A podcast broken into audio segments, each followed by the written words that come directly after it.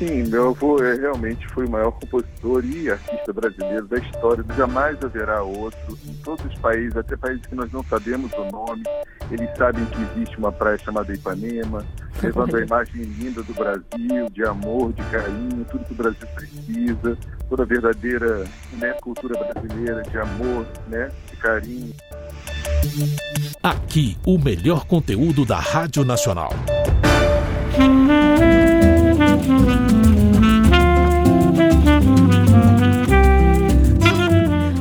Eu sou Maria Vilhena, apresentadora da Rádio Nacional FM, e neste 25 de janeiro, dia da Bossa Nova e data que marca os 95 anos de nascimento de Tom Jobim, eu conversei com o pianista, cantor e compositor Daniel Jobim, neto de Tom.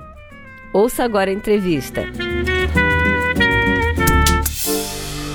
Que prazer conversar agora com o pianista, cantor e compositor Daniel Jobim, neto de Tom Jobim. Prazer te receber aqui na Rádio Nacional FM, Daniel. Muito obrigado, boa tarde ah, a todo o Brasil, maravilhoso. Boa tarde a você e todos os ouvintes. Estou muito emocionado com essa homenagem, muito feliz, né, que por bacana. esse dia tão especial de nascimento do meu avô e também ah, e toda a história dele, né? Fez muita Sim. parte da história da Rádio Nacional desde o início trabalhando e, né, no início da carreira ajudou muito a vida dele. E a minha também, eu desde pequeno fui já diversas vezes tocar na Rádio Nacional. Olha só. Ainda menor de idade, já ia. então, é um lugar para você teve, você teve assim essa vamos falar, uma oportunidade muito boa, né? Você se apresentou com seu avô algumas vezes, né? Você fez alguns trabalhos com ele. Uhum. Conta pra gente um pouco dessa história sua com ele, Tom Jobim. Ah, é muito, é muito legal, assim, as gravações, fizemos várias gravações juntos, e havia uma parceria, é, assim, uma verdadeira parceria, que ele me perguntava o que eu achava, e eu passava uma nota uhum. e ele continuava a melodia que eu fa fazia, como uma parceria de verdade e sempre me estimulando. Foi muito lindo é, em todas as gravações. Às vezes eu nem estava no presente no estúdio, por exemplo. Ele gravava uma coisa, aí eu ia em outro dia, gravava um, fazia uma mudancinha, aí depois eu encontrava ele de novo e falou, ah, você botou aquele acorde lá, escuta que eu botei um outro. Aí eu ia lá e escutava o outro que ele colocava, colocava depois do meu. Então era muito bom é, fazer música com ele, sinto muita saudade e nossa, imagino, Daniel. E a gente fica emocionado aqui junto contigo, porque é, eu imagino quanto, quanto você aprendeu com esse homem maravilhoso e que era, é, ele é, né, na verdade, muito amado, não só aqui no Brasil, mas também em outros países, como por exemplo nos Estados Unidos, onde ele é é, cultuado, né? Existem rádios Sim. que tocam só Tom Jobim. Fala um pouco para a gente desse trabalho internacional do teu avô. Sim, meu avô é, realmente foi o maior compositor e artista brasileiro da história. Jamais haverá outro. Em todos os países, até países que nós não sabemos o nome, eles sabem que existe uma praia chamada Ipanema, levando a imagem linda do Brasil, de amor, de carinho, tudo que o Brasil precisa, toda a verdadeira né, cultura brasileira de amor, né, de carinho, uhum. nada de violência e muita, muito amor e positiva, também as letras positivas. Então uhum. ele é realmente, ele é o maior do mundo, não existe. não, e o maior Brasil que já existiu e que vai existir. Então é, temos que respeitar muito o Antônio Carlos Jobim aqui no Brasil, porque às vezes as pessoas pensam, falam com piadinhas e não é correto. Porque quando, quando aparecer Te entendo, um outro Daniel. melhor, aí sim. Te entendo perfeitamente. Porque é, eu citei os Estados Unidos porque a gente é, que já teve oportunidade de estar por lá, a gente sabe que tem rádios que tocam quase que o dia todo Tom Jobim. Né? Ele é cultuado, vê, é, assim, reverenciado, claro, né? É pelo trabalho realmente dele, muito, ele trabalhava muito nas composições uhum. e aí eles sabem quando a pessoa trabalha bastante, né? Eles sabem reconhecer o talento, né? Muito mais, muito mais uma pessoa vinda do Brasil para ser cultuado assim, é porque tem que ser muito bom. Com certeza. Ele revolucionou o jazz, a música americana, a música é. de todos os países. É, o, Frank, o grande, né? O, o grande Frank Sinatra se rendeu à música do Tom Jobim, né? Sinatra, grande parceiro e amigo querido, e fizeram os melhores discos da história, que nunca mais vão haver outros iguais. É muito lindo para o Brasil ter o Antônio Carlos Jobim.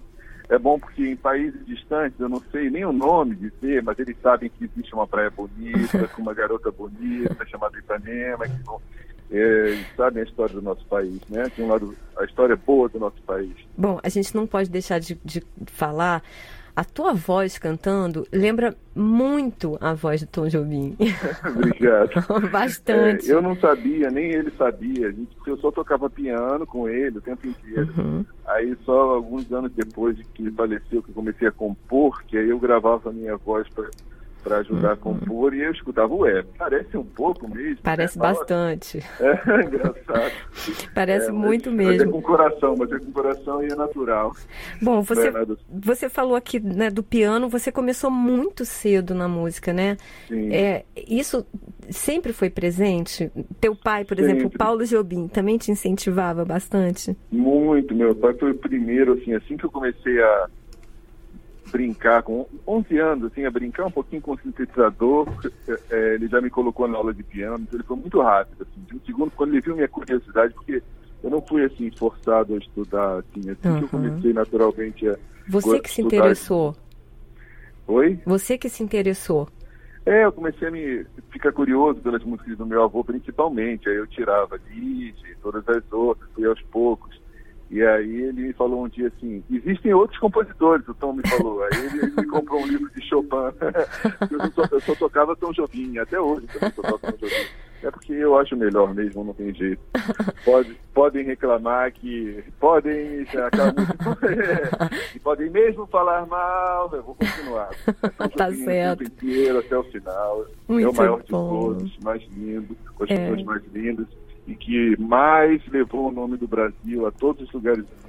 É, com né? certeza, de uma forma muito linda, né? É isso, com muito amor e mostrar a beleza desse lugar tão maravilhoso. Bom, é, eu vou, vou falar um pouquinho de você agora. E a gente continua falando do, do Tom claro. Jobim, claro, mas eu vou perguntar claro. aqui para você, porque essa influência do Tom Jobim na sua vida musical, ela foi muito forte. Uhum. E você teve professores de piano sensacionais, né? Como Antônio Adolfo, por exemplo, né? Que eu sou uhum. fã, inclusive é, que ainda reforçaram mais né, esse, esse seu dom, né, esse lado musical. É. Bom, vamos falar um pouquinho de um trabalho como produtor. Em 95 você lançou, você ganhou, venceu um Grammy como produtor Isso. do disco Antônio Brasileiro, Isso. de Antônio Carlos Jobim. Fala um pouco uhum. pra gente desse trabalho, Daniel. Ah, foi o último álbum do meu avô, assim, um sonho nosso e dele também, que enquanto estava vivo, queria né, fazer um álbum novo, também bem, bastante abrangente como esse é, com várias influências, né? E uhum. não só a bossa nova, mas todas as influências, e, é, inclusive jazz, chorinhos, vários chorinhos, improvisos, é um disco muito lindo. E uhum. a gente gravou durante uns oito meses, demorou quase um ano para gravar. E foi muito bom o processo de trabalhar com ele todos os dias no estúdio. Assim, ah, foi muito maravilhoso. Teu avô era, era, exigente? Ah, sim, de certa forma sim. Ele, às vezes, dependia do dia, né? Às vezes ele falava, não, eu quero todas as músicas, é assim, é, está tudo lento, eu quero todas mais rápidas. Bota no computador, acelera todas as músicas. Fala, pô, calma, calma. Eu vou chamar, botar no computador, acelera tudo. Mas ele acabou adorando porque, inclusive no último dia que eu estive com ele, antes dele para fazer aquela longa viagem, ele sentou do meu lado, nós escutamos o disco umas três, quatro vezes e nos abraçamos muito e foi muito bom. Que lindo, que bacana. É, a gente fica feliz de saber né, desse, desse teu trabalho e desse amor enorme que você tem né, pelo Tom Jobim, teu avô. Que sorte, Sim. né? Ah, muita sorte mesmo, com certeza. Nunca mais haverá outro. Bom, fala pra gente, no mesmo ano aí, de 95, você formou um grupo sensacional aí, com mais seis músicos, super conceituados, né? The é. Bridge. Esse, esse prêmio, ele te abriu portas, foi isso? E você conheceu muita gente. Vamos falar um pouco desse trabalho? Conta pra gente claro. desses seus companheiros no The Bridge. É, o primeiro, o Michael Sembelo, que ele é um grande artista que compôs aquela canção chamada Maniac, do filme Flashdance, né? Oh. Maniac, Maniac. E aí ele escutou a minha uhum. música através de um amigo em comum, ele falou, vem pra cá agora. aí eu peguei um avião para Los Angeles, em 95 mesmo, e foi muito uhum. mágico chegar em outro país, Los Angeles, aquela luz bonita e um outro ambiente, né? Porque uhum. você está no estúdio com. Eu cheguei no estúdio com o Michael Sembelo, aí já estava o irmão do Michael Jackson, o Randy, estava o, o, baterista, era o baterista do Sting, o Vini Colaiuta, que é um dos maiores Sensacional.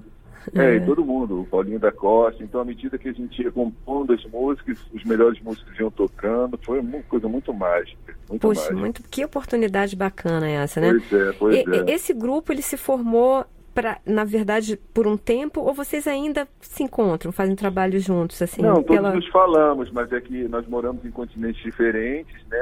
Uhum, Fizemos esse trabalho do vídeo ao vivo para o Japão e o CD para o Japão. certo. É, mas é assim, uma coisa que o Michael, eu ainda falo sempre com ele, o, o Nathan Watts, que é o baterista, o baixista do Steve Wonder também, sempre falo, Paulinho Uhum. da Costa, todos eles são grandes amigos. Essa Que semana mesmo eu falei com o Michael Cembelo, é, e, todos nós gostamos muito desse trabalho. Paulinho da Costa é um, é um brasileiro, você sabe, o maior percussionista do mundo. Sim, É, nossa, segundo o incrível. Michael Jackson, o Michael Jackson escreveu no, um, depoimento dizendo que o Paulinho da Costa é o maior percussionista do mundo, e ele é brasileiro. Poucos brasileiros conhecem, né? Pois é, ele é Então- sensacional, realmente. É, é importante Bom, esse, lembrar da pessoa carinhosa. esse trabalho rendeu CDs, álbum?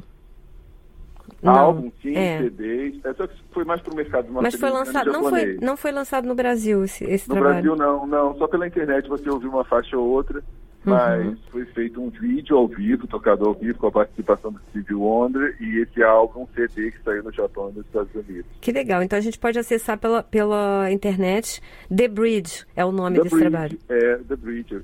Aí Legal. as canções, algumas são minhas, algumas com o Dudu Falcão, algumas com o Michael Sendelo, tem vários parceiros. Muito bom. Bom, é, você começou, eu acho que meio essa história também da música, junto aí com o teu pai no Quarteto Jobim Morelenbaum, não é isso Uhum. mesmo? Você pode falar um pouquinho desse trabalho do Quarteto Jobim Morelenbaum com a gente? Sim, claro, mais ou menos nessa mesma época, foi a nossa primeira turnê na Europa, é, já de 44 cidades em 33, é, 33, é isso, 33 cidades em 44 dias, uma loucura.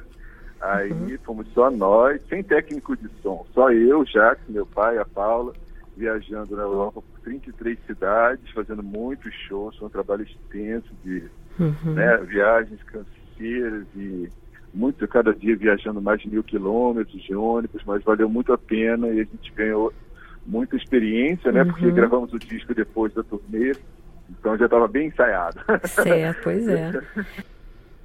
Nesse dia em que se comemora não só o dia da Bossa Nova, mas ele virou dia da Bossa Nova por causa do teu avô, né? Do Tom Claro, é o Jobim. dia- é, exatamente. 95 anos ele faria se ele estivesse por aqui. Aniversário do Tom Jobim, exatamente.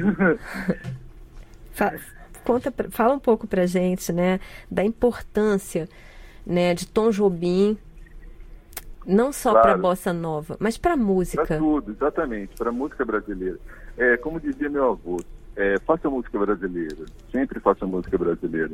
É, mesmo se você for ruim, se você for médio, se você for mais ou menos, se você for bom, sempre faça música brasileira, porque é a melhor música do mundo. Isso que ele sempre dizia, ele criou a música brasileira, não existia antes dele, né? Ele criou a música, então ela está aí para nós evoluirmos. As pessoas precisam evoluir. A minha mensagem é que eu quero que melhorem a música, porque Uhum. no momento é um lixo que tocam por aí. E nós sabemos, eh, né, as músicas estão, os acordes, as harmonias. Estudar um pouco de música, tem que estudar música para fazer uma música bonita. Não, ninguém nasce sabendo, né?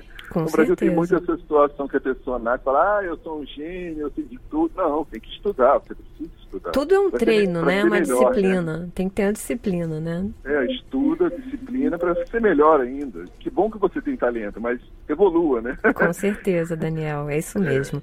Bom, para a gente terminar aqui, eu vou só perguntar para falar com você aqui de um trabalho é, que você lançou, você e o Quarteto Jobim Morelenbaum lançaram, né? Em parceria com o Milton Nascimento, o CD Novas Bossas, que ficou lindo. A gente tocou muito esse, esse disco ainda toca, né? Esse foi pelos 50 anos, né, da Bossa Nova. É, e você traz aí uma música sua, Dias Azuis. Ah, é, sim. Conta um pouco pra gente, né? Como é que É. foi esse trabalho aí com o Milton e Foi.